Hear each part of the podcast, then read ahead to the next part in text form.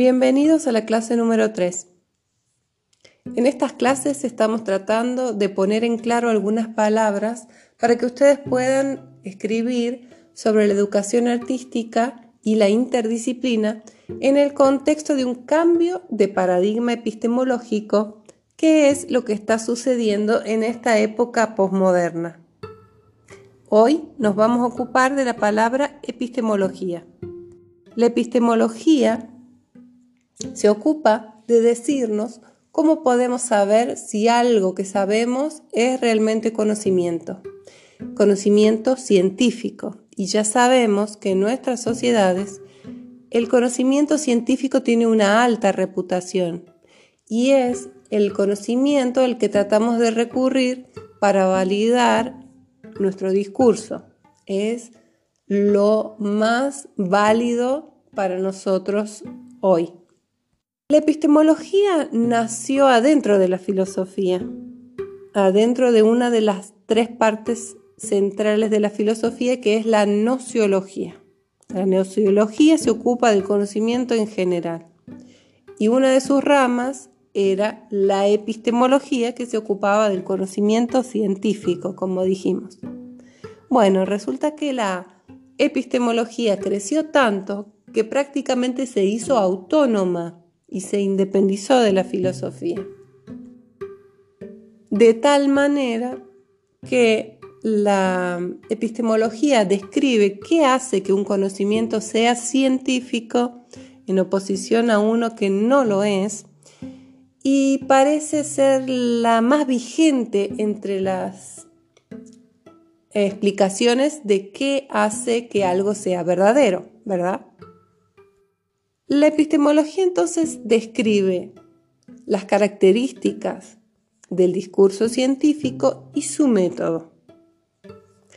Acá hay que hacer un paréntesis, porque a pesar de que se habla mucho del método científico, del método hipotético deductivo, en realidad no podemos decir que todas las ciencias tengan el mismo método y estén unificadas por el método. Esto no es así. La biología tiene un método diferente de la matemática y de la física. Cada una tiene sus maneras diferenciadas.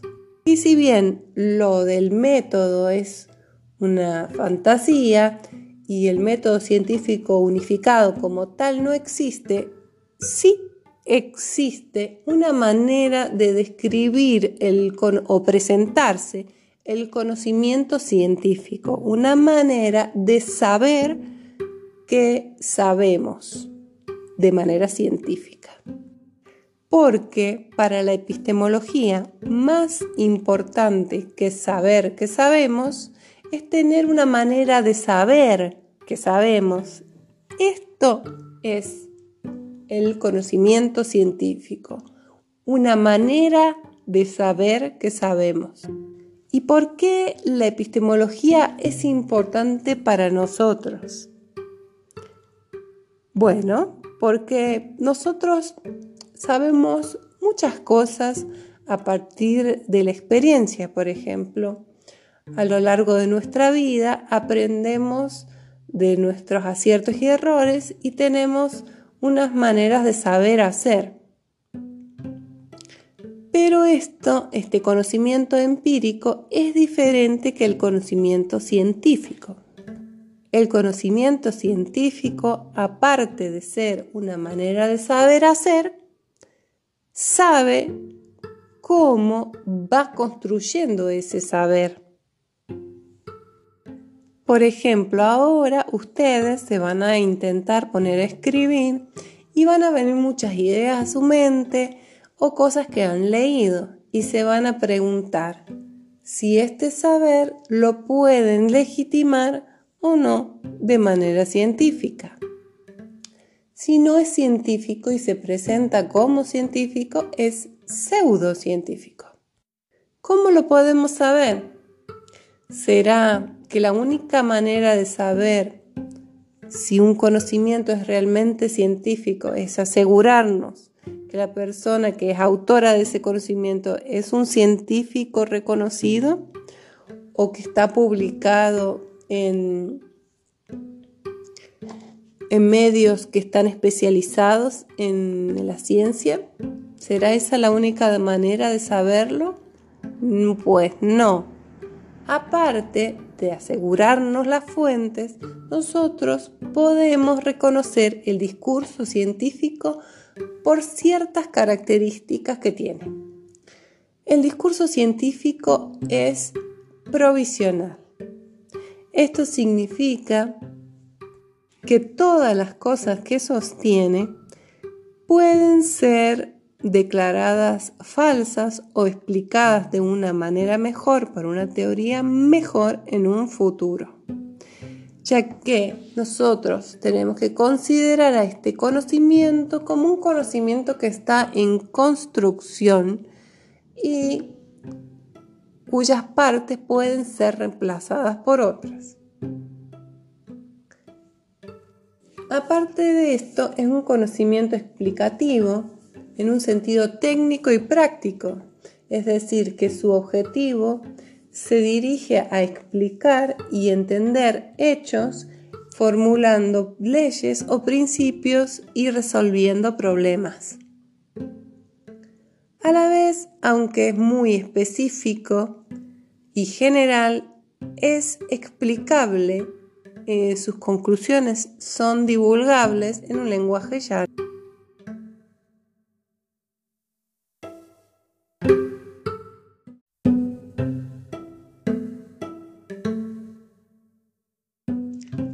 Bueno, para ilustrar todo esto quiero contarles una anécdota que cuenta Carl Sagan, que es un conocido científico y divulgador que salía en la televisión en los años 80 con un programa que se llamaba Cosmos.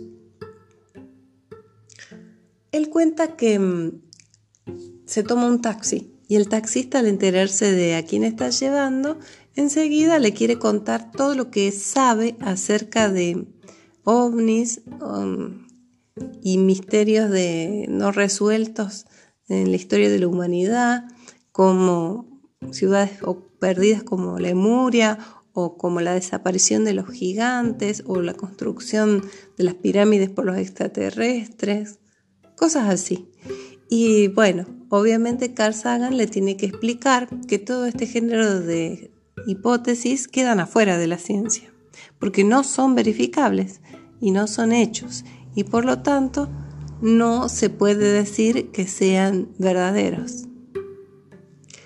Ahí el taxista se va quedando desilusionado, se va quedando callado y Carl Sagan hace una pequeña reflexión acerca del el encanto del conocimiento científico, que también puede llegar a um, un conocimiento maravilloso, pero a partir de hipótesis provisionales, mediciones de hechos y cosas que no parecen encantadoras en principio.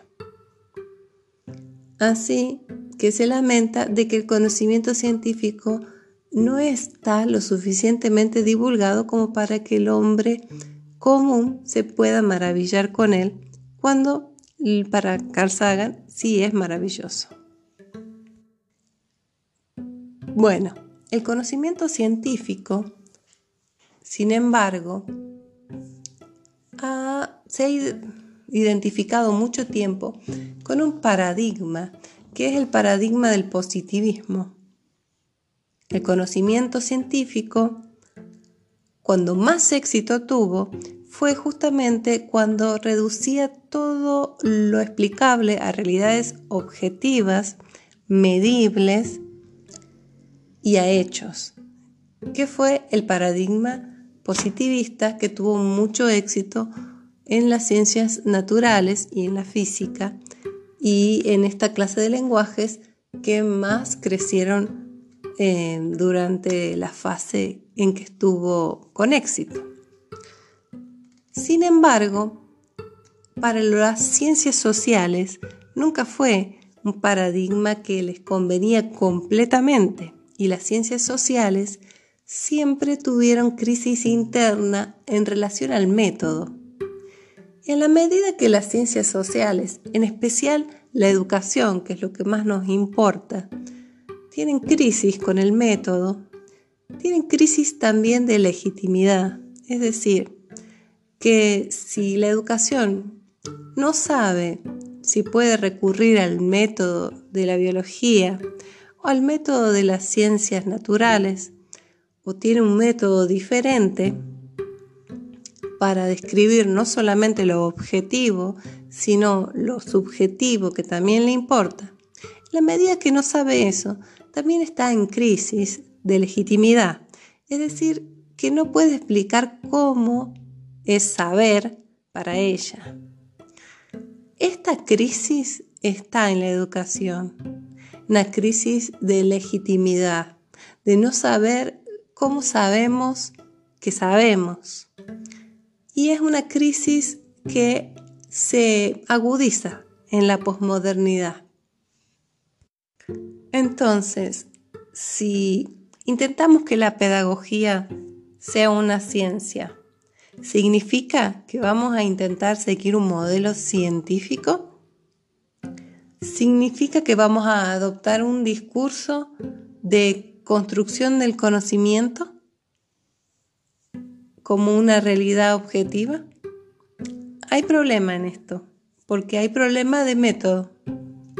Pero también en la posmodernidad hay problema de objeto, porque en realidad no sabemos qué es lo que se quiere construir con la educación. No sabemos cuál es el ideal de desarrollo humano que queremos. Entonces, la epistemología es lo que está en crisis. Desde las ciencias sociales y la educación, porque no tenemos el método y la manera de describir cómo es que sabemos lo que sabemos. Pero también está en crisis el paradigma de la epistemología científica, el paradigma positivista. ¿Por qué? Porque se demostró que no podía abarcar todo. Y justamente empezó a entrar en crisis. Y la tercera cosa que está en crisis es la idea de desarrollo humano. De esto vamos a hablar en la clase que viene en el concepto de postmodernidad.